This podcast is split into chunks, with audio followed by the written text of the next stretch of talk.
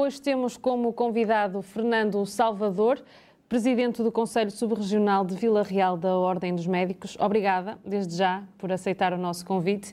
Uh, Fernando, médico há quanto tempo e por que seguir esta área? É a pergunta mais fácil de hoje. Não, por acaso estava a pensar uh, há quanto tempo? Há 18 anos. Uhum. Uh, por que seguir esta área?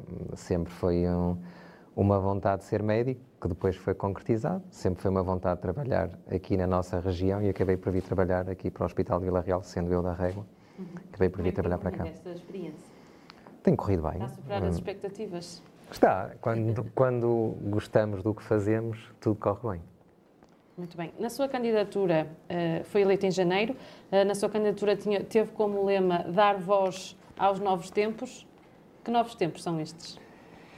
Uh, a nossa candidatura foi inserida também numa candidatura ao Conselho Regional Norte, do professor Eurico Castro Alves, e o mote era dar voz aos novos tempos. Ou seja, todos nós sabemos que há novos tempos em saúde, há novas gerações médicas, e achamos que seria também um mote de aproximação das novas gerações, e foi também uh, esse mesmo lema que nós seguimos e de utilizar a palavra e a voz e de ouvir e falar para os médicos e aproximarmos dos médicos que representamos tem, aqui da nossa e região. Têm conseguido essa aproximação também? Temos, eu penso que sim. Uh, obviamente que essa pergunta tem de fazer mais aos meus colegas, mas acho que um dos nossos objetivos em sub-região de Vila Real foi manter aquilo que tinha sido feito, bem feito, uh, e aproximar-nos também dos médicos e efetuar eventos científicos, eventos culturais, dinamizar o nosso espaço e acho que durante este ano temos conseguido, temos tido alguns eventos com algum sucesso e que nos têm permitido quer formar médicos, quer também aproximar e também conviver, que também é importante. Que tipo de eventos são esses?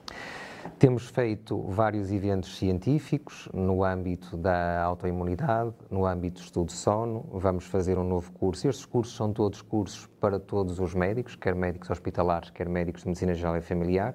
Vamos ter também outros cursos no âmbito dos cuidados paliativos. Também efetuamos algumas parcerias eh, com os municípios, nomeadamente com o município de Vila Real, num concerto eh, de fim do verão. Temos também feito um ciclo de cinema infantil, eh, o Anima Ciência e alguns eventos que temos também agora, eventualmente um concerto de Natal, concerto de Reis também queremos fazer e manter esta proximidade e também a defesa, como foi ao longo deste ano, em alguns problemas que a saúde da nossa sub-região eh, atravessou, também tentamos estar presente, dar voz e transmitir aquilo que os médicos eh, sentem, aquilo que os médicos acham e fazer algo mais pela saúde dos nossos doentes, que o objetivo principal da Ordem dos Médicos é, é sempre essa. Na, na, tomada de posse disse querer lutar pela medicina e por um SNS robusto. A verdade é que tomou posse em fevereiro, desde então a saúde não está a atravessar uh, uma fase muito boa. Um, acha que está a conseguir uh, ou que se vai conseguir ter um SNS robusto? O objetivo dos médicos é sempre ter um SNS robusto. Obviamente que uh, nós médicos representamos os médicos, quer sejam eles da, da medicina pública, do setor social, da medicina privada, uh, mas há sempre um carinho, e grande parte dos médicos e todos nós, e o Serviço Nacional de Saúde foi obra de muitos profissionais de saúde, uns dos quais os médicos, e é sempre o nosso objetivo lutar por um Serviço Nacional de Saúde melhor. Tal como penso que disse também nessa data, eu acho que o Serviço Nacional de Saúde ultrapassa, que eu dizia, uma crise que é a crise dos 40, dos 40 como sabem. Sim. O Serviço Nacional de Saúde tem 40 anos e costuma-se dizer que há a crise uh, dos 40 uh, eh, e ultrapassa esta mesma crise e esperamos que as coisas melhorem. E, uh, obviamente, que eu acho que o principal é valorizar os seus profissionais de saúde. E é só é valorizando é os profissionais de saúde, médicos, enfermeiros, farmacêuticos, auxiliares, assistentes técnicos, assistentes administrativos, só desse modo é que vamos conseguir chegar a um bom porto. E acho que isso é fundamental, porque o Serviço Nacional de Saúde são os hospitais, são os centros de saúde, mas essencialmente são os seus profissionais. Uh, como é que estão neste momento as negociações com o Governo? Uh, ora bem, eu, eu, estou aqui como representação da Ordem dos Médicos. Uh, a Ordem dos Médicos, a Ordem dos Médicos acaba por ser uma entidade que está, como sabem, podemos falar adiante, na dependência do uhum. Estado, tem poderes do Estado na regulação, são assim as ordens profissionais, na regulação de algumas uh, profissões, E o objetivo da Ordem dos Médicos é ter este papel de regulação e, em último recurso, eh, prestar uma melhor assistência aos doentes. Tudo o que seja mais de eh, laboral acaba por ser representado pelos sindicatos, daí que as negociações, como sabe, entre o Ministério da Saúde, são entre o Ministério da Saúde e os sindicatos eh, médicos. Obviamente que indiretamente interfere com os médicos, interfere com aquilo que nós estamos e que defendemos para a Ordem. Uh, neste momento, as negociações estão a decorrer, como sabem, uh, isto é um pouco a minha opinião pessoal, como sabem, já há 18 meses que decorrem, infelizmente, e uh, o objetivo teria sido chegar a um bom porto mais rapidamente. Agora, as coisas, as reuniões têm sido mais frequentes, não sabemos se haverá algum uh, consenso entre ambas as partes ou não, isso será uma aproximação entre ambas as partes. O que é que tem falhado para não haver esse consenso? Uh, eu acho que, na minha opinião, há alguns pontos que afastam o Ministério dos sindicatos. Eu acho que o principal ponto e o que levou a este mesma, esta mesma situação foi o grande período de tempo em que as negociações eh, se efetuaram. Eu acho que 18 meses em que é houve eh, reuniões que foram canceladas, reuniões que foram adiadas, em que não houve uma valorização daquilo que os sindicatos médicos acabavam por referir, fez cansar um pouco os médicos e fez os médicos chegarem a um ponto de dizer basta. E quando chegou a esse ponto de dizer basta, isso nunca é muito bom. Ou seja, eu acho que quando há problemas, devemos, isto é uma, uma opinião pessoal, devemos atacar logo no início. Se atacamos no final, as coisas estão tão inflamadas e as pessoas estão tão distantes entre ambas as partes que depois voltar a reunir as pessoas é muito mais difícil. E na minha ótica, o principal problema foi isto não se ter resolvido atempadamente e antes do que chegar agora, em que as posições estão um bocadinho extremadas e é um bocadinho difícil chegar a um consenso. Isso é como uma pessoa quando está doente, né? se atacar logo, vai ter mais probabilidade de, de se curar mais rapidamente. De acordo. Agora as posições ficaram tão extremadas e tão distantes e só agora que se quer chegar a um consenso uh, entre o Ministério e os sindicatos, isso será mais difícil, mas o objetivo é sempre chegar a um acordo de forma a melhorar o Serviço Nacional de Saúde, de forma a mantermos um, um Serviço Nacional de Saúde mais robusto. Eu acho que o objetivo de ambos é o mesmo, que é todos reconhecem que há uma crise do Serviço Nacional de Saúde, todos reconhecem que o Serviço Nacional de Saúde foi uma, se calhar, a maior conquista do pós-25 de Abril e é uma coisa que nos devemos orgulhar, eh, mesmo em comparação com o resto dos países da União Europeia, com outros países.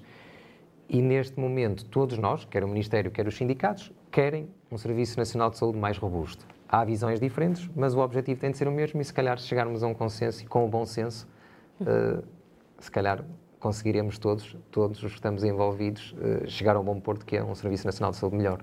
Muito bem, vou trazer agora à conversa os nossos comentadores, não, não vos cumprimentei no, no início. Uh, Paulo Reis Mourão, professor da Universidade do Minho, e também Anabela Oliveira, professora aqui na UTAD. Professora, começava consigo, uh, se tem para já alguma questão que queira colocar. Uh, sim, e tem a ver com, com, a, com essa questão do um Serviço Nacional de Saúde mais robusto. Efetivamente, eu também acho, nós temos um Serviço Nacional de Saúde de excelência, até em relação a outros países da Europa precisamente pelos profissionais que tem. Mas, eh, normalmente, o que, eh, a ideia que nós ficamos é que toda esta crise tem a ver com o facto de haver poucos médicos, não é? Um, há poucos médicos nos hospitais, portanto, há uma sobrecarga de trabalho. Uh, normalmente, quem está, e, e fala-se muito da questão das urgências, normalmente quem está cá fora à espera uh, acha que, que, espera muito, que, que, é um, que é terrível, não sei o quê, depois quem está lá dentro vê em que condições é que uh, vocês estão a trabalhar, não é? Uh, mas eu pergunto, há poucos médicos porquê? Ou se e se isto não será a consequência de durante muitos anos, muitos anos, a Ordem dos Médicos ter sido tão exigente quanto à formação dos médicos, quanto às universidades, quanto às vagas, etc, etc, etc. Não será, não estaremos agora a colher, uh, a fazer uma colheita má porque a sementeira não foi boa. Eu até lhe posso uh, dizer até e responder essa questão, primeiro falando naquilo que disse inicialmente, que é há responsabilidades que são da ordem dos médicos, nomeadamente a formação dos Sim. médicos, que são os que nós chamamos os internos de formação especializada, que estão a fazer uma formação sim, durante sim. um X período para serem especialistas E essa formação está na dependência da Ordem dos Médicos uhum. e deve continuar a efetuar, a ser, Uh, e fruto dessa formação da excelência, como diz, que nós temos imensos médicos, infelizmente, que imigram e os médicos portugueses que fazem a sua formação em Portugal são médicos muito apetecíveis, muito apetecíveis em qualquer país da União Europeia e rapidamente trabalham claro, em qualquer país exatamente. da União Europeia, porque têm uma formação de excelência. Em termos do ensino superior, a Ordem dos Médicos dá a sua opinião, mas não está na dependência do Ministério da Saúde, como sabem, hum. tão bem ou melhor do que eu. Ou seja, as vagas é uma decisão ministerial de outro ministério e uma decisão do governo, do qual a Ordem dos Médicos não diz se por ano tem de ser mil, se tem de ser 1.500, se tem de ser 2.000. Dá a sua opinião, como já deu. E isto vai entroncar na segunda uh, pergunta, no segundo comentário que fez. Eventualmente, eu concordo que, na ótica do utilizador, pode passar a ideia que há poucos médicos.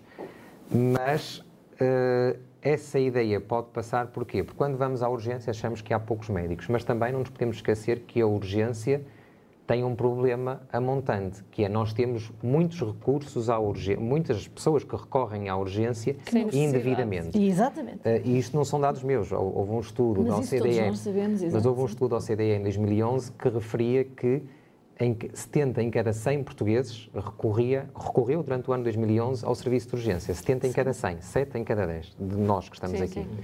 Na Alemanha, o número anda à volta dos 10 em cada 100. Na média da OCDE era dos 30 em cada 100, ou seja, alguma coisa se passa. E se calhar se conseguíssemos reduzir os doentes que vão à urgência uhum. indevidamente, e algumas estratégias que agora também se quiserem depois podemos falar e, e que poderei dizer, se calhar conseguimos aumentar a eficiência dos serviços de urgência. Do mesmo modo, também quando um utente é referenciado para o hospital e fica muito tempo à espera da consulta, isto também implica alguma reorganização dos hospitais, de modo a funcionarem um pouco, de maneira um pouco diferente e de evitar, que eu acho que devemos todos mudar e a tutela tem de mudar, estar à espera dois anos de uma consulta, acho que sim, não, sim. não, pode acontecer e há estratégias e também para o efetuar. São chamadas quando já morreram. Uh, e daí que vem, e, e, e, posto isto, ou seja, essa percepção, que eu concordo que pode existir por estes alguns motivos que eu referi, uh, e, e, vem entroncar depois também a seguir, que é o que eu acho que essencialmente também há, não digo que não é importante haver novos médicos, porquê? Porque temos uma população cada vez mais idosa, porque temos uma evolução científica cada vez mais aprimorada e os cuidados de saúde são mais intensos e mais importantes do que eram há uns anos atrás. Claro Uhum. Mas, essencialmente, o que eu acho que há é uma má distribuição dos médicos pelo território nacional. Assim, também alguns dados da, da, da OCDE de 2021, eh, nós sabemos que Portugal, da OCDE, estava no top 10 eh, dos 30 e tal países da OCDE, com o um número de médicos por cada uh, mil habitantes. Uhum. na União Europeia, nós éramos o segundo país com o maior número de médicos por mil habitantes, ou seja, nós temos em, em Portugal eram 5,8, na Grécia eram 6,1, era o único país da União Europeia que tinha mais médicos uh, uh, por mil habitantes do que nós. O que isto vem, nós sabemos que há, estão inscritos na Ordem dos Médicos cerca de 60 mil médicos, nem todos estes médicos exercem, e sabemos que no Serviço Nacional de Saúde apenas estão, isto são dados oficiais do Ministério da Saúde, que foram vinculados recentemente, uh, 30 mil médicos, dos quais especialistas são 20 mil. Ou seja, e isto vem um bocadinho de encontro àquilo também que os sindicatos vão referindo e que vai referindo a Ordem dos Médicos. É preciso termos um Serviço Nacional de Saúde forte, robusto, para cativar os médicos a ficarem no Serviço Nacional de Saúde, uhum. a não uhum. irem para os hospitais privados e a não emigrarem.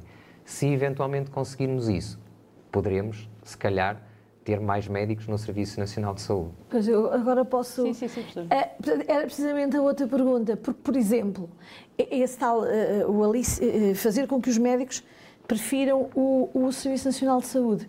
Porquê é que, por exemplo, nós, professores universitários, temos uh, exclusividade? E, portanto, a exclusividade dá-nos vantagens, obviamente, que faz com que não queiramos ou não tenhamos vantagens em ir para outros. Fazer isso Acha que se houvesse exclusividade para os médicos no Serviço Nacional de Saúde, com, obviamente, uh, com, com contrapartidas salariais, porque uh, se calhar a maior parte das pessoas acham que os médicos no Serviço Nacional de Saúde ganham, ganham dinheiro, muito. não ganham. Portanto, acha que se houvesse esse sistema de exclusividade com pagamento, uh, enfim, como deve ser, não haveria a, necessidade que a maior parte dos médicos tem de estar no Serviço Nacional de Saúde e depois ir fazer umas horas no privado para, para enfim, para ganhar a vida. É, nós... uh, não seria essa, essa não seria um a caminho, solução. É? Um caminho a seguir. E depois vocês estariam o tempo inteiro no Serviço Nacional de Saúde e tudo isso iria, obviamente, Eu acho melhorar. que concordo consigo, esse esquema de exclusividade já existiu e depois foi abolido. Neste momento há um projeto que é um pouco diferente, que foi promulgado até, penso eu, hoje em Diário da República, que é o da dedicação plena. Ah, uh, não é uma exclusividade, implica os médicos estarem mais horas no hospital, serem melhor remunerados.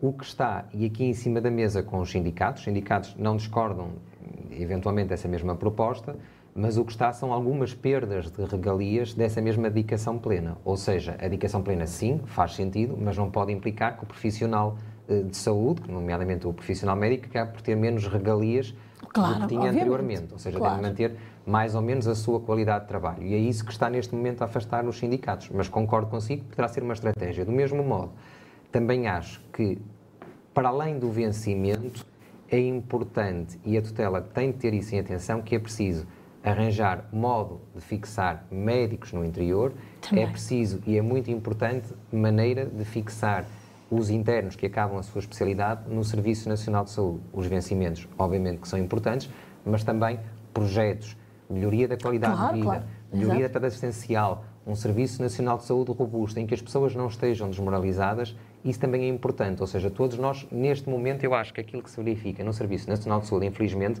isso é vai ser muito difícil uh, uh, para quem está na tutela, para quem está acima, mudar, que é os sentimentos.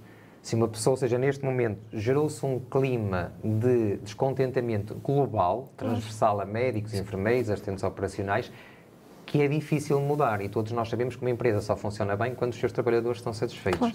E se os seus trabalhadores não estiverem satisfeitos, a empresa não funciona tão bem. E isso, muias vezes, mudar sentimentos e, e psicologia humana é, é difícil de mudar, demora mais. Professor Paulo. De facto, eu estava aqui eh, muito interessado no, no que estavam a conversar e, e, eu ia começar, de facto, aqui por onde terminou, que é a questão da empresa, não é? Um, que é um conceito novo quando nós discutimos família e saúde, não é? Na medida em que muitas vezes nós associamos a saúde não a conceitos empresariais, mas mais a conceitos de, de serviço, de serviço público. A própria figura do médico tem junto de cada indivíduo e da comunidade, das populações, uma, um papel diferenciado, não é? Uh, e, portanto, eh, quando olhamos para um médico, nós estamos à espera de ser, eh, de facto, um empresário ou alguém que está a providenciar um conjunto de bens e serviços uh, da mesma forma como nós quando entramos numa loja. E, portanto, uh, dada a sua experiência, que de facto uh, já, é já é uma, uma experiência significativa. Estava a pensar um pouco quando questão de é? questão 18, deixa pensar na questão 18. Eu um, colocaria, uh, começaria as minhas questões por aí, não é? Até que ponto é que tem sentido essa evolução uh, na classe na classe médica, uh, numa classe, portanto, que há 40, 50 anos uh, era vista muitas vezes como uma classe de proximidade junto das populações. O médico muitas vezes não tinha uma, sequer uma remuneração estabelecida e, portanto, eu recordo-me de a minha saudosa avó contar que emprestaram o, o, andar de baixo de uma casa que tinham em Mursa para o consultório médico de Uh, acho que era o Dr. Veiga, pronto, era um médico ali na década de 40, 50, e a remuneração que eles receberam era galinhas, ovos. Porquê? Porque o senhor depois, ao pagar a renda, uh, também não pagava em dinheiro, pagava galinhas e ovos. E, portanto, havia um, essa contingência, pronto, que obviamente é muito circunstanciada, mas se quisermos até. Já, a literatura descreve bem isso e o cinema descreve bem isso, não é? Sim. O Fernando namora, o, João né? o João Semana do, do João Diniz. João Semana. Aliás, ainda acho que é Armando Tavares, na viagem que eu fiz a, a Budapeste, levei um livro que tinha lá encontrado a, e que vi que era da década de 40, que se chama Os Médicos de Fernando Tavares, que é um livro até uh, polémico, porque pronto, uh, mostra essas dicotomias.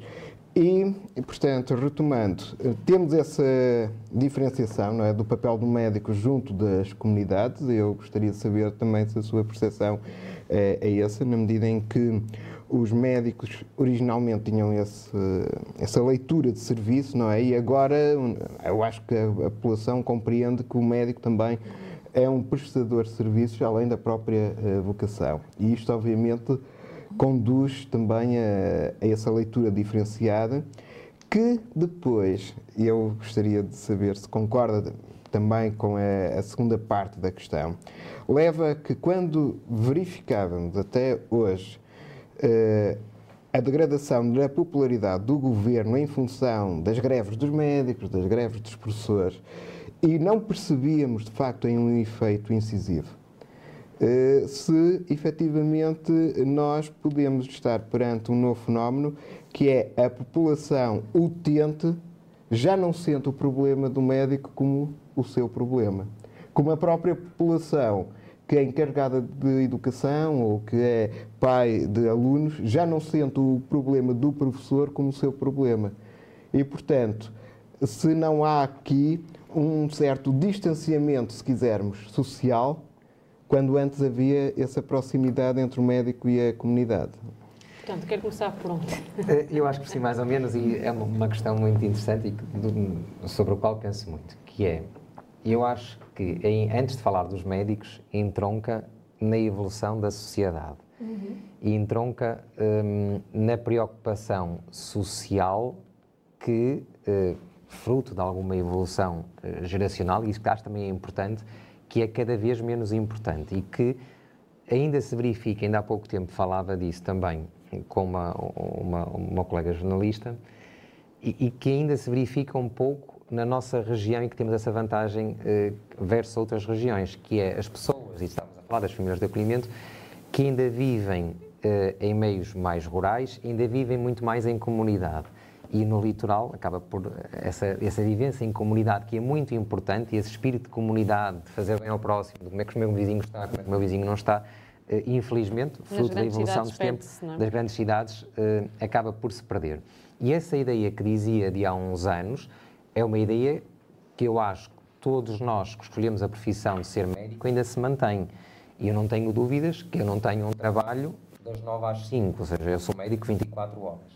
E tenho noção disso e todos nós fazemos o nosso, o juramento de Hipócrates. fazemos o nosso juramento de Hipócrates e todos nós sabemos os nossos deveres e a nossa responsabilidade para com a sociedade e daquilo que nós nos faz sentir cada vez melhor é esse reconhecimento que diz e que muitas vezes temos, pelo menos falo por mim, eh, esse reconhecimento das pessoas é sempre é ótimo quando as pessoas reconhecem que fizemos alguma coisa uh, por eles. Obviamente que nós evoluímos e a sociedade evoluiu. E, e, esse conceito de proximidade deve-se manter, e aquilo que eu dizia de fixar médicos no interior, de fixar médicos em, em regiões mais remotas de Monte Alegre, em, em, regiões mais remotas de Moimenta da Beira, que é onde vai toda a nossa sub-região, faz sentido. Acho que tem de haver médicos de proximidade. Todos nós somos portugueses de pleno direito, todos nós temos deveres, mas também temos uh, direitos, e isso é um direito uh, constitucional. Uh, mas também, fruto da evolução dos tempos, também concordo que os tempos evoluíram, que os hospitais são estruturas cada vez maiores, que empregam cada vez mais pessoas, que funcionam com um modelo empresarial junto com a tutela e também compreendo, é preciso estar sempre um profissional de saúde, eu falo de médico, estou aqui como, como médico, junto da administração, é por isso que há um diretor clínico sempre em cada administração, uhum. porque tem a noção de, dos problemas médicos e de alguns problemas dos doentes. É? No, mas eu também acho, e também concordo com o Conselho de Administração, tem de ter pessoas, uh, tem de ter um gestor, tem de ter pessoas mais dessa mesma área. Porquê? Porque é um volume de negócios uh, tão grande que é preciso também haver, e é preciso também haver essa mesma evolução. Ou seja, esse conceito de empresa em que os hospitais uh, se transformaram um pouco, é fruto dos tempos e fruto de termos grandes, grandes estruturas, grandes hospitais e é preciso, obviamente, também controlar as entradas, as saídas de dinheiro, os custos, claro. os profissionais de saúde e diversificar fornecedores, diversificar fornecedores ou seja, Porquê? Porque isto é, estamos já a aumentar a escala e esta, esta, dimensão dos hospitais não existia como era há uns anos, em que era uma medicina de muita proximidade do médico João Semana, que ainda se faz, mas cada vez menos, fruto também da evolução dos tempos. Agora, eh, há também eh, duas questões que, enquanto estava a responder, eu, me surgiu, é verdade.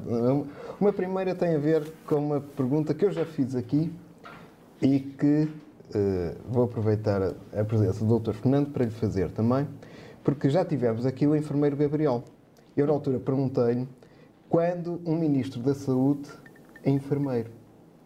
E aproveito para lhe perguntar a si se veria com bons olhos um ministro da Saúde, não vindo da área da gestão, não vindo da área da economia, não vindo da própria classe médica como é o atual, mas sendo enfermeiro.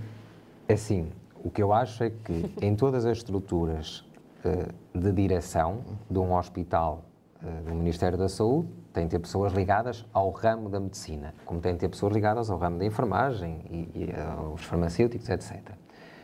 O Ministro da Saúde foram poucos os Ministros da Saúde que até foram médicos. Uh, ou seja, obviamente que se calhar nós aqui estamos a falar um médico eventualmente pode ter uh, uh, alguma ideia de alguns problemas que estão relacionados, mas desde que a pessoa seja competente, não vejo problema nenhum que seja de outra área. Tem a ter formação na área da saúde. Agora, não acho que obrigatoriamente. Que é que eu acho que é importante o Ministro da Saúde ter formação na área da saúde. Ser até eventualmente um profissional de saúde. E um profissional de saúde, os administradores hospitalares também são profissionais de saúde. Ou seja, ser uma pessoa com experiência uh, na saúde e não só experiência política desde que seja uma pessoa competente e que veja os profissionais de saúde como um todo e que veja o cuidado de saúde aos doentes e os doentes em último recurso e que tenha uma visão institucional e abrangente, nada terei a opor desde que haja aqui uh, competência. A segunda questão prende-se com a pressão que vamos todos sentindo, uh, até pelas estatísticas oficiais, da indústria farmacêutica. E, mais uma vez, lá está, fazendo a ponte com o João Semana, em que quase a indústria farmacêutica era um bocadinho a, recolha das ervas locais, era um bocadinho uma, um misto do conhecimento que o médico trazia da sua formação e depois não havia a possibilidade de atualização como hoje há, com muitas vezes o conhecimento empirista, quase da a experiência e o contacto com, a, com as pessoas ia dando. Hum, e hoje em dia temos, de facto, a indústria farmacêutica que é das principais, inclusive para dinamizar e para explicar os números da investigação e desenvolvimento que a Europa tem, que a própria União Europeia tem, e, aliás, é muito importante eh, na afirmação de empregos do, no setor. Portugal ainda tem uma posição modesta de, dentro da indústria farmacêutica europeia e mundial, eh, e eu gostaria de saber até que ponto é que vê a evolução da indústria farmacêutica junto da, da classe médica? Até que ponto a classe médica consegue uh, jogar com uma indústria farmacêutica que muitas vezes nós sentimos pode estar a tentar uh, sugerir uh, prescrições de uma forma velada? e, portanto, até que ponto é que, de facto, a medicina consegue estar autónoma ou autonomizada dos interesses da indústria farmacêutica?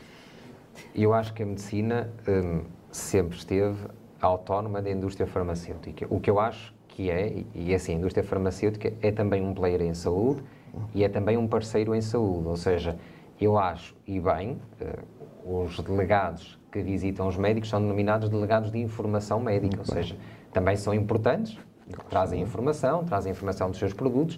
Obviamente que é importante o médico não beber só desse conhecimento e qualquer médico tem de se manter atualizado e tem de ver, eh, depois da informação que recebe, ver também outra informação e depois ir a fontes fidedignas e ver qual é que vai ser a sua conduta.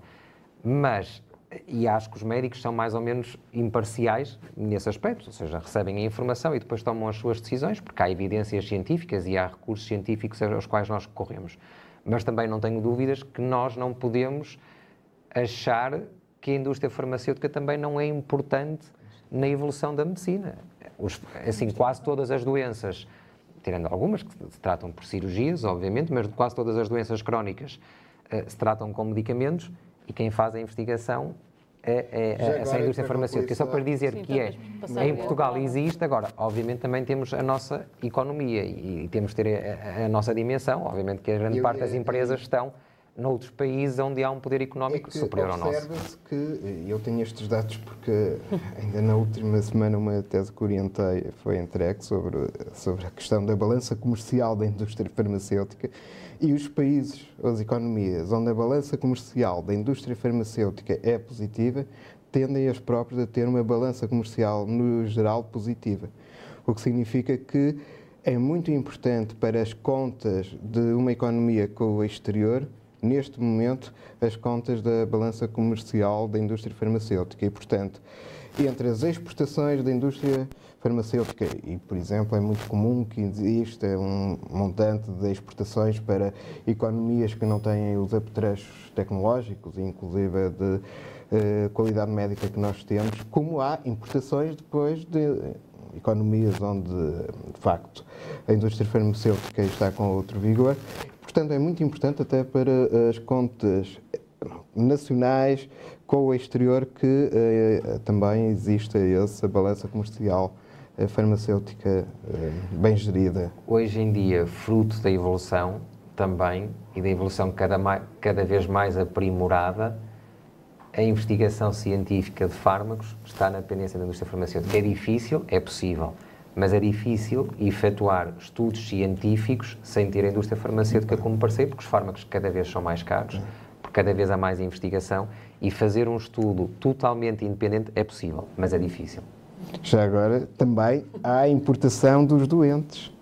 Como nós ainda recentemente tivemos em um caso, não é? De doentes e utentes que chegam aos hospitais e ao sistema de saúde em Portugal para receber o tratamento que não tem. Não é? uhum. Por um lado, isto é acho que é importante que, que, aconteça, no sentido de termos toda uma, uma humanidade global, eh, mas por outra via também temos que não é, gerir não vou, essas situações. Não, não vou comentar esse caso, que é um caso mais político do que, do que outra coisa, mas é só, eu acho que em tudo temos de ver sempre o bom lado das coisas.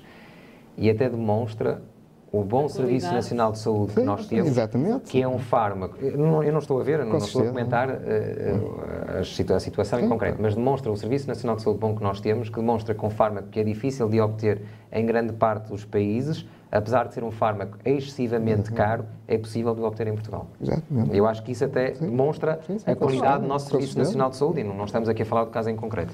Professora, tinha aí uma questão para colocar? Tenho uma questão que é delicada, eh, mas gostaria muito mais. de ouvir. Eh, não, eh, gostaria muito de ouvir enquanto médico e enquanto, enquanto representante da Ordem dos Médicos tem a ver com a, a, situação das medicinas alternativas. É?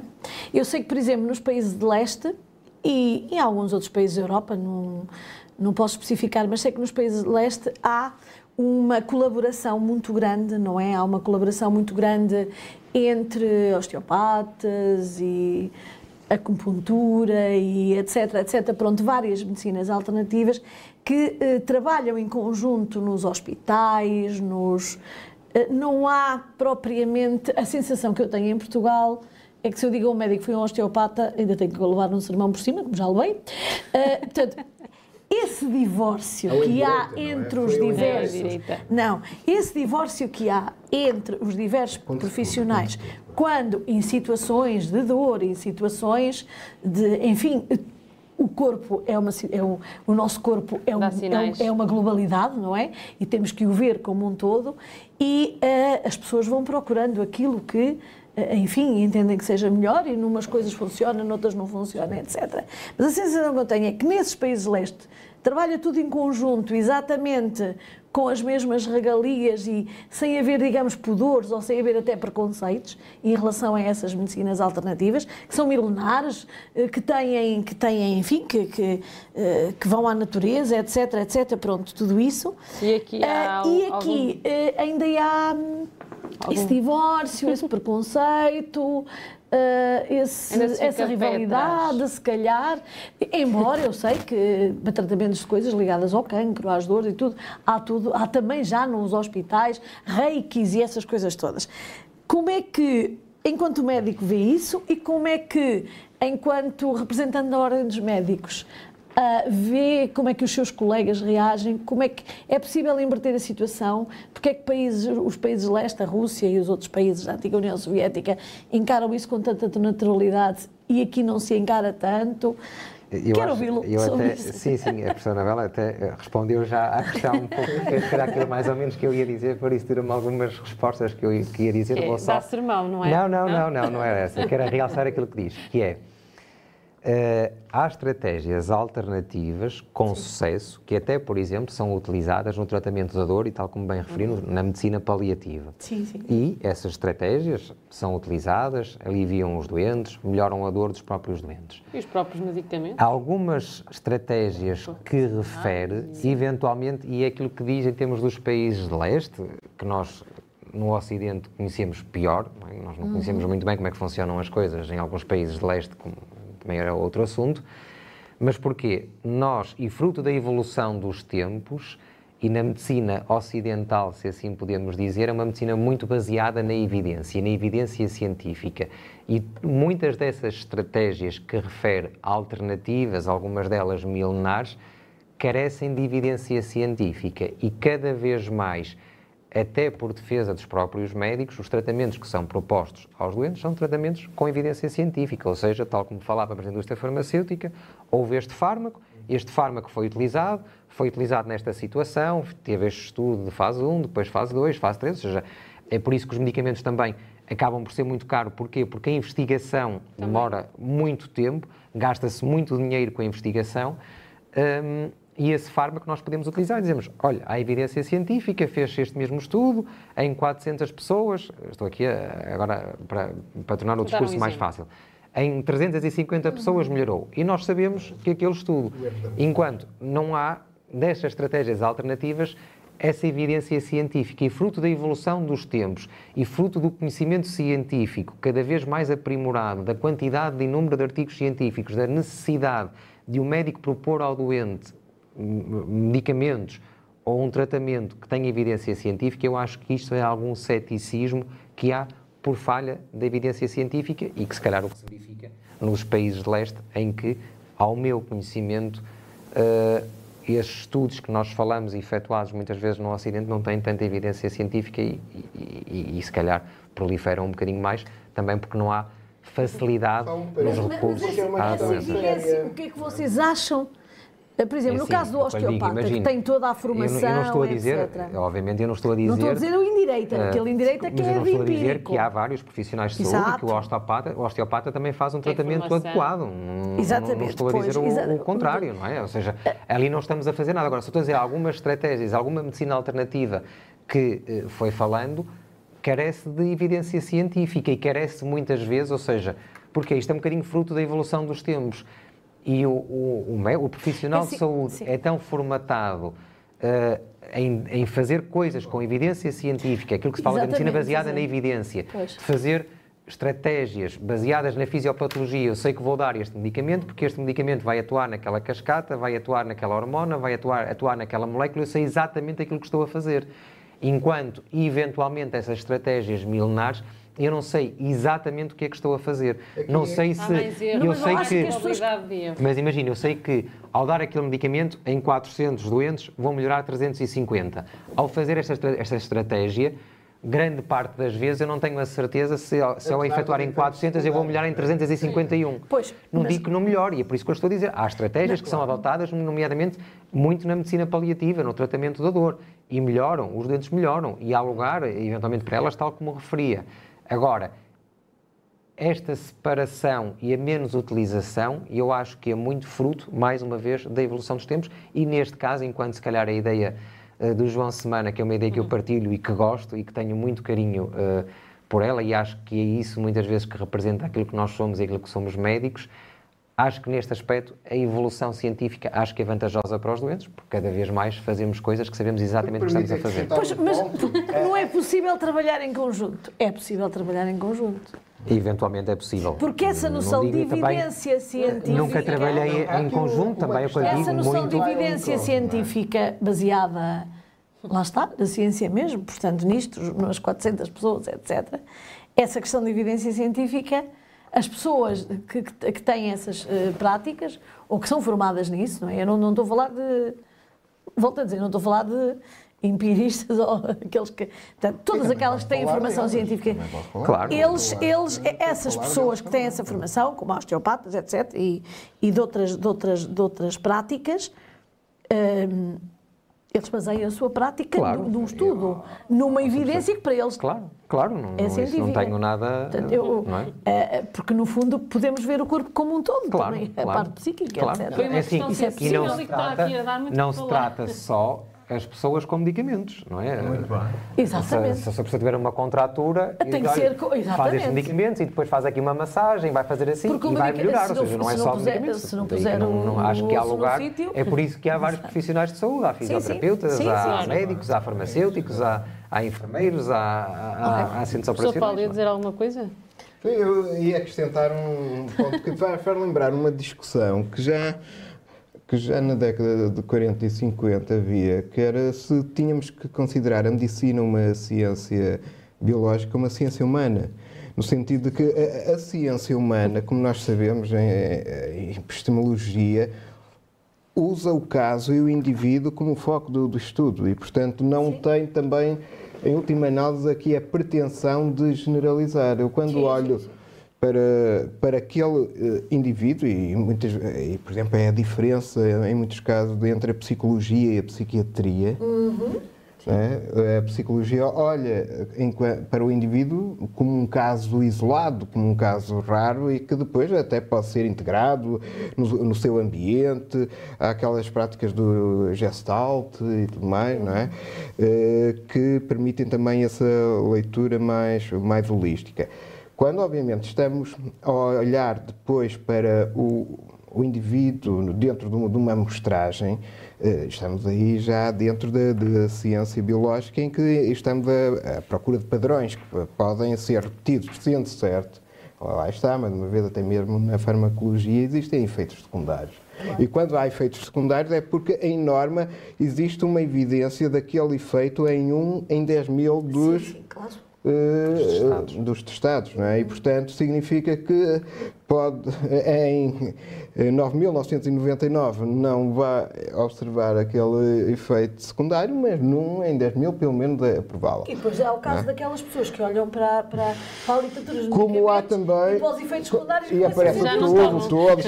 Como depois também Isso é há. psicologia. Ou então já não os É, tomam. Como é? depois há Ou também o direito de cada utente a ter sempre uma segunda opinião.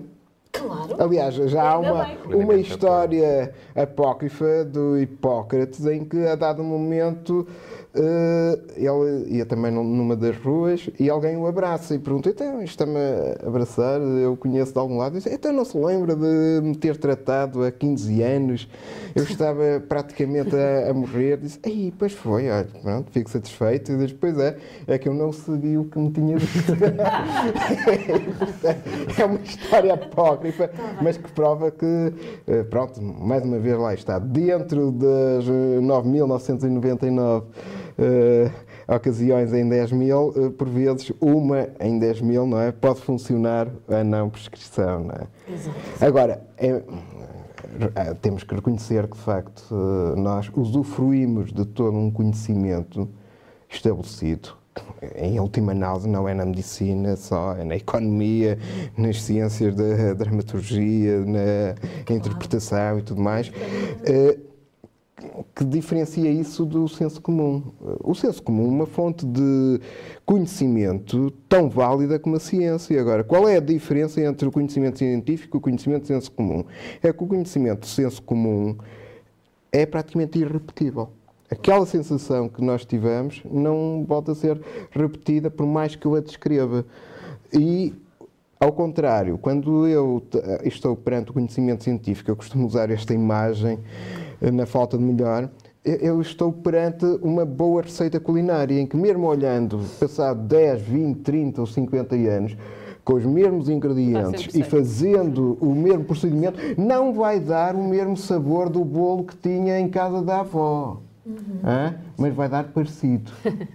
E, portanto, o conhecimento científico baseado em bons artigos científicos, em boa evidência Claro, empírica, significa que com aqueles ingredientes, com aquela quantidade de ingredientes, com aquela composição e seguindo aqueles passos, jamais vai dar igualzinho ao bolo que vinha na cozinha da avó, porque esse é único, mas vai dar lá Cozinha da avó e cozinha da mãe. Exatamente. São sempre, oh, oh, eu queria só fazer aqui um comentário já mais humorístico.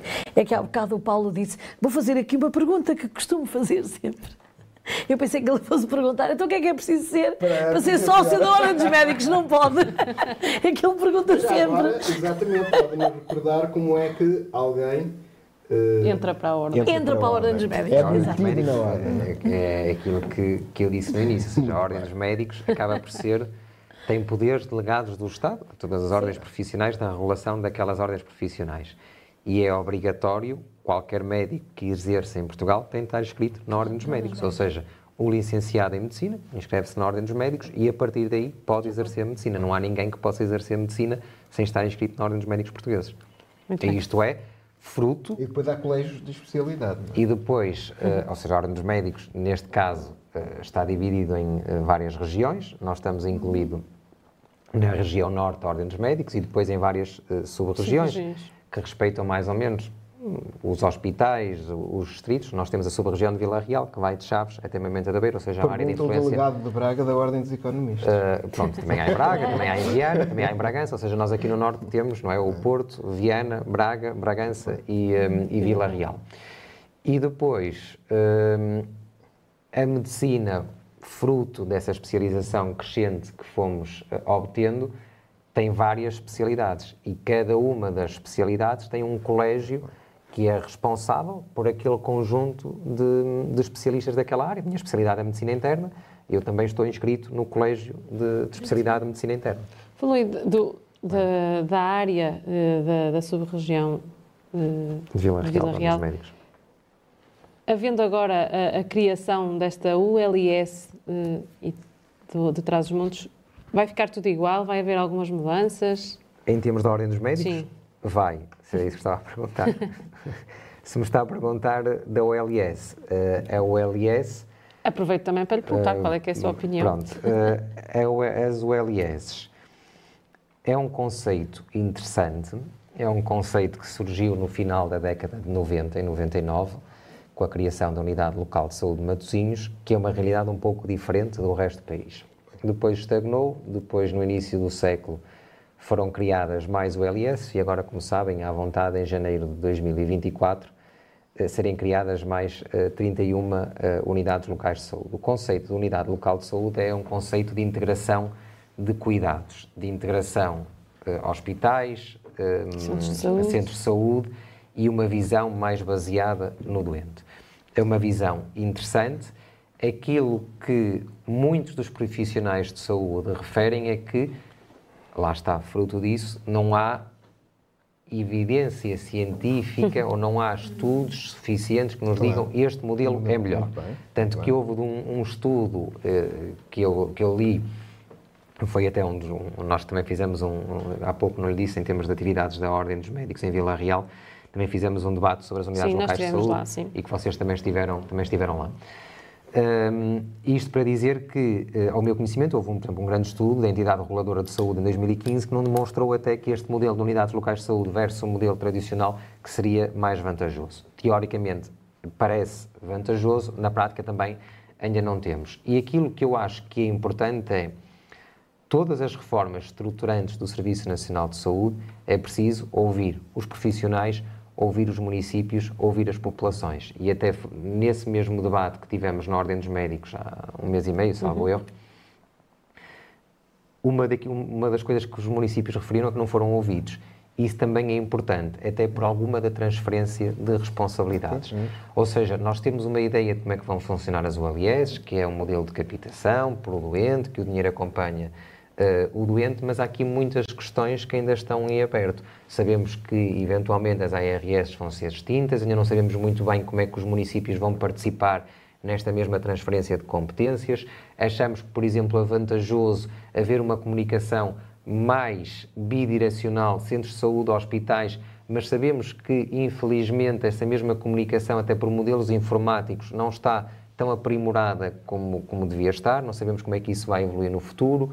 Uh, há, há, aqui alguns aspectos que nós ainda não sabemos, ou seja, é um modelo que conceptualmente parece interessante, mas é importante envolver municípios, população, profissionais de saúde e explicar e debater. Ah. E eu acho que aí, eh, apesar de eu até é um modelo que me parece até interessante, há aqui alguns aspectos que nós não sabemos muito bem e que não podemos, por exemplo, como é o caso da Unidade Local de Saúde de Matosinhos, que funciona muito bem, de extrapolar para todo o restante território, sim, porque é um território muito diferente. em Bragança, que sim, sim, também tem uma unidade local de saúde Nordeste. Portanto, dá aqui para tirar esses dois, dois exemplos. Um, voltando ainda mais um bocadinho atrás na nossa conversa, voltando à parte em que falamos do SNS robusto, ele mostrou o selo durante a pandemia. Sim, sem dúvida, sem dúvida alguma, e isto é o que nós, um, é o que nós dizemos. E, uh, e também o disse uh, quando a nossa tomada de posse deste mesmo Conselho Subregional, e permitam-me que o Serviço Nacional de Saúde foi robusto, foi ótimo, teve uma excelente resposta, mesmo ombreando com outros uh, serviços de saúde de outros países da União Europeia e outros, outros serviços de saúde para demonstrar aquilo que nós fazemos. Uh, e aí acho que houve uma excelente colaboração entre todos, profissionais de saúde e até outros elementos fora um, do espectro da saúde, e acho que isso foi sem dúvida alguma importante. E tal como referi, e permitam-me que também diga, na nossa sub-região, e como estamos aqui uhum. na região, e eu como, como, representante dos médicos da, da região de Vila Real, da sub-região de Vila Real, que estivemos muito bem, quer nos cuidados de saúde primários, nomeadamente na vacinação das populações e fomos dos acessos, dos três acessos que nós uh, estamos sim, ligados, sim. Altamega e Barroso, Marão e Douro Norte e Douro Sul, que melhor vacinámos a população e em termos de centro hospitalar, fomos dos centros hospitalares, uh, fruto da dedicação dos seus profissionais e fruto da organização que houve por parte dos seus profissionais, que teve uma melhor resposta uhum. a nível nacional e nunca entramos em ruptura nem em colapso, como existiram, infelizmente, alguns hospitais no nosso, no nosso país. Uhum. Muito bem. Não sei se tem... Só queria fazer Sim. uma pergunta precisamente na, na, linha da questão da pandemia. Um, quando estivemos em pandemia, perante aquele, aquele este vírus que, que, que fez parar o mundo, um, todos nós na altura dissemos que era importante investir na saúde, era importante investir em investigação científica para a saúde, etc. Porque é que depois Ficou só pelas eh, palavras. Uh, ficou só pelas palavras. Porque é que os orçamentos de Estado também gostava de saber, não é? Mais dinheiro para a saúde. Será que as pessoas não aprenderam nada com eu sou aquilo médico, que nós não sou vivemos? psicólogo, nem análise de populações, nem sociedades, mas concordo Porque seria suposto consigo. investir mais na acho saúde, não é? Também gostava de ter a resposta. Porque acho que pela primeira vez as pessoas perceberam até, que a saúde é um bem precioso. Claro, e até um, aquilo que eu acho que é aquilo que eu digo, ou seja, todos nós estávamos e pronto, e nós em momentos de crise, eu acho que isto também é psicologia humana, em momentos de crise remamos todos para o mesmo lado e estamos todos virados para aquele lado e estávamos todos virados para a pandemia, para proteger a população, para vivermos em sociedade. E foi até um momento lá está, muito bonito, de harmonia profissionais de saúde, Tudo, população, Sim. dirigentes, município, Estado, e acho que isso, a oposição, partidos tudo, estavam no poder. Foi tudo fantástico. E acho que isso foi tudo fantástico. E isso, lá está, era o um mundo ideal, e se calhar é o mundo pelo qual todos vivemos, e se calhar também concordo consigo, em algumas situações, mesmo do dia a dia, não médicas, em que nós todos pensamos, então, mas vivemos uma pandemia, estávamos assim, e agora parece que já ninguém se lembra do que aconteceu e que estivemos dois anos uh, com uma vida miserável.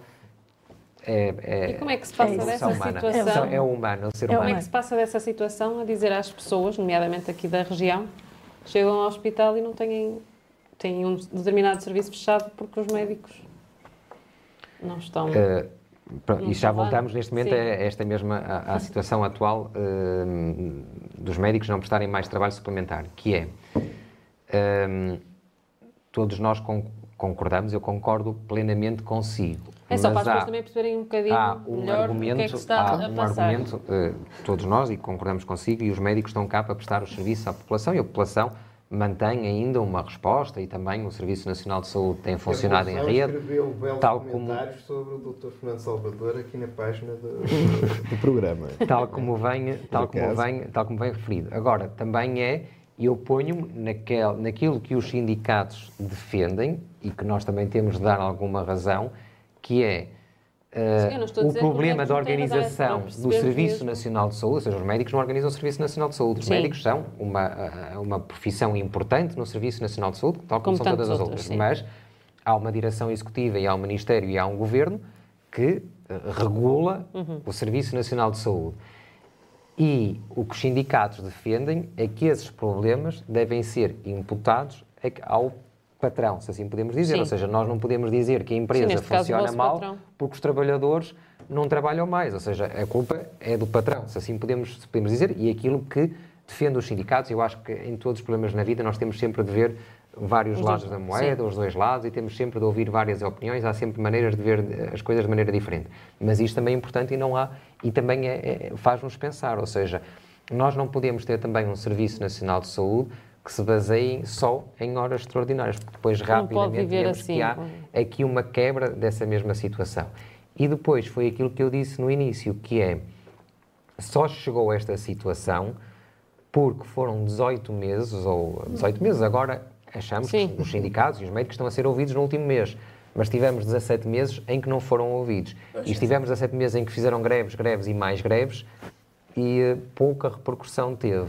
E acho que uma, isto foi chegado a um nível tal que depois chegou a esta situação, que, que, que, é mau, que é mau para o Serviço Nacional de Saúde. Muito bem.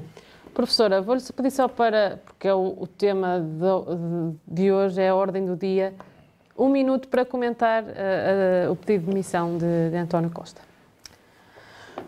Uh, pois Está a contar, é uma surpresa. Está a contar. É. Não, é uma, é uma situação que, que nos entristece, não é? Entristece-nos sempre vermos um, elementos do governo, vermos políticos, vermos dirigentes vemos pessoas que nós queremos que governem o nosso país a serem alvos, eh, portanto, no fundo, a estarem implicados em investigações eh, policiais, eh, as coisas, eu acredito piamente na justiça em Portugal e, portanto, acho que se as pessoas estão a ser, se houve buscas, há, há, há a presunção da inocência, mas também acredito que uma coisa destas não se faz como costuma dizer o povo, não há fumo, não, não há, fumo, não sem, há fumo fogo. sem fogo.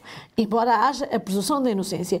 Mas isto é sempre uma questão muito complicada, porque agora o país para, não é? Para uma série de situações, uma série de negociações, a questão do orçamento do Estado.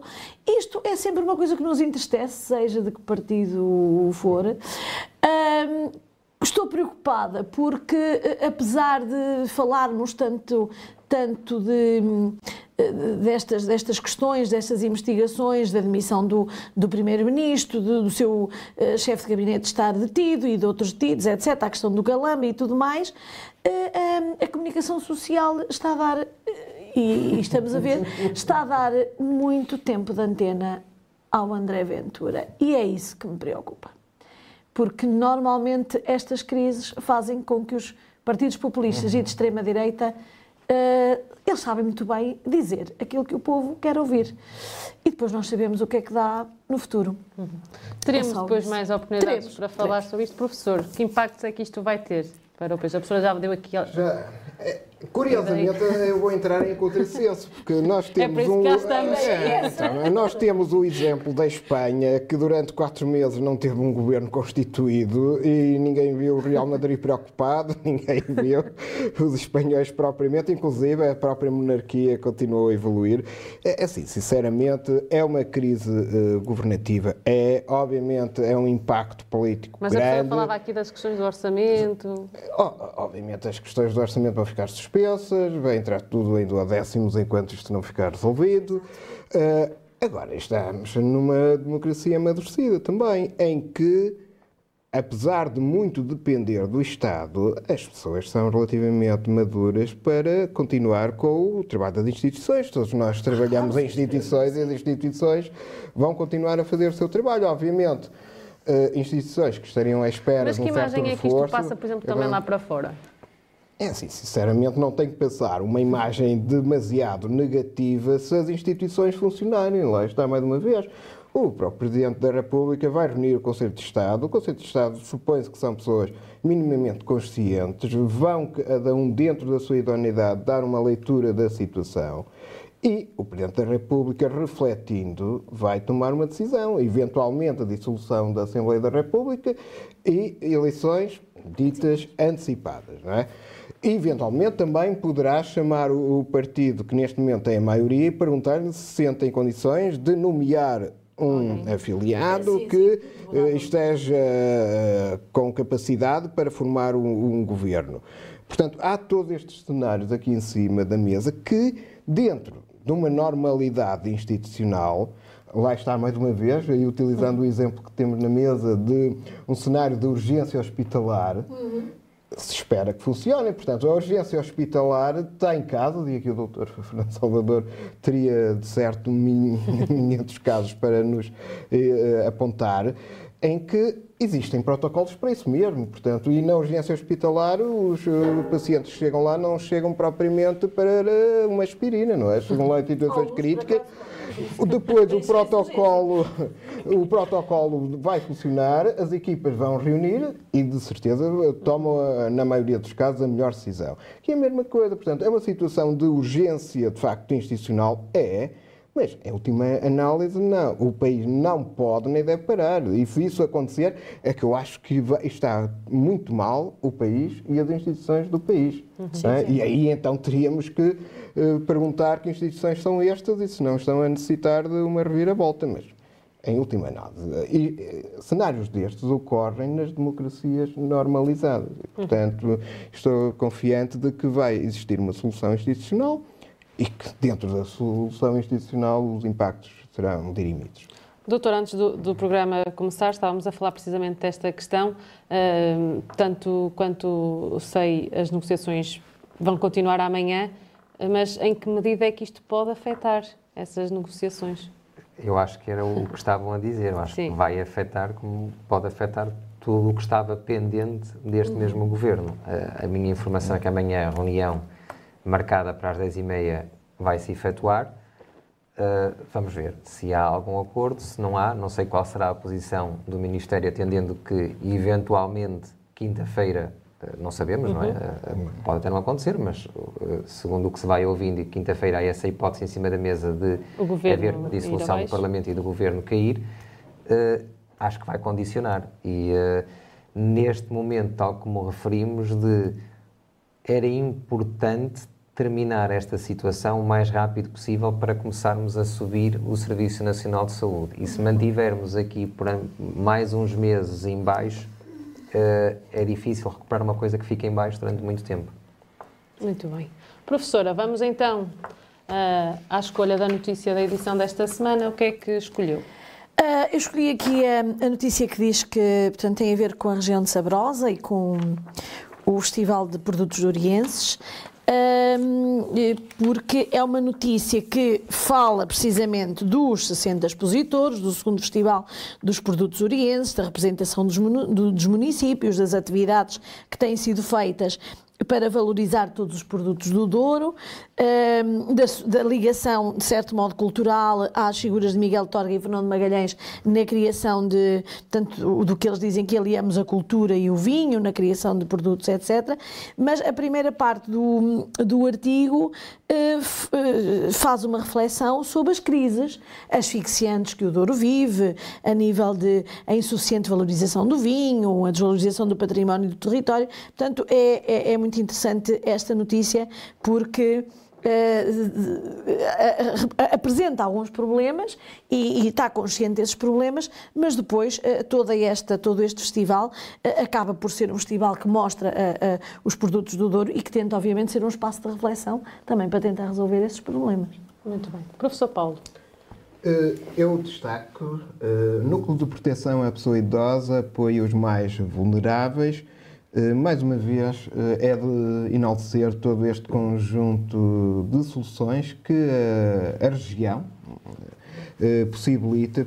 Primeiro, porque a região percebe que é das regiões onde existe o maior número de idosos a viver em situação de carência, quer de carência social, quer de carência alimentar. A região organiza-se, envolvendo não só poderes públicos, mas também instituições associativas, e tem esta capacidade de uh, criar soluções para responder, de facto, uh, aos seus. E aos seus residentes, que são residentes, uh, lá está, de platina, que estão cá há 50, 70 e crescentemente há, há mais de 100 anos. E, portanto, é de enaltecer e esperemos que este tipo de iniciativas seja replicado e sejam sustentáveis. O ideal era não serem necessários, porque era sinal que tinham retaguarda familiar, não é? Pronto, mas dadas as condições, eh, é de Sim. enaltecer. Muito bem. Qual é a notícia que quer destacar? Eu, eu também gostei da, notícia do professor Paulo, acho que é, que é muito interessante, mas obviamente que depois também eh, acabava por destacar uma notícia mais relacionada com, com, com a saúde, que era aqui o papel uh, na, na, na, vossa edição do Alto Tâmega relativamente uh, que o diretor do Serviço Nacional de Saúde garante que não haverá desqualificação da urgência. Uh, eu acho o Centro Hospitalar de Trás-os-Montes e Alto Saúde e nós, sub-região de Vila Real, estamos e representamos os médicos, tal como eu disse, de Monte Alegre a Mementa da Beira. E eu acho que faz todo sentido haver um hospital em Chaves forte, bem qualificado, com as especialidades basilares um, do Serviço Nacional de Saúde. E eu só destaco esta mesma notícia porque acho que é importante, e aí uh, um, dou um especial cumprimento à, à, população do Alto Tâmega, que é que se preocupa com os cuidados de saúde e se preocupa com a sociedade e se preocupa consigo mesmo. Ou seja, temos aqui um problema, que, e que foi o motivo da reunião que foi uh, pedida pelos municípios ao diretor do Serviço Nacional de Saúde, que é o Hospital de Chaves eventualmente não estar a funcionar como eles acham que devia estar a funcionar.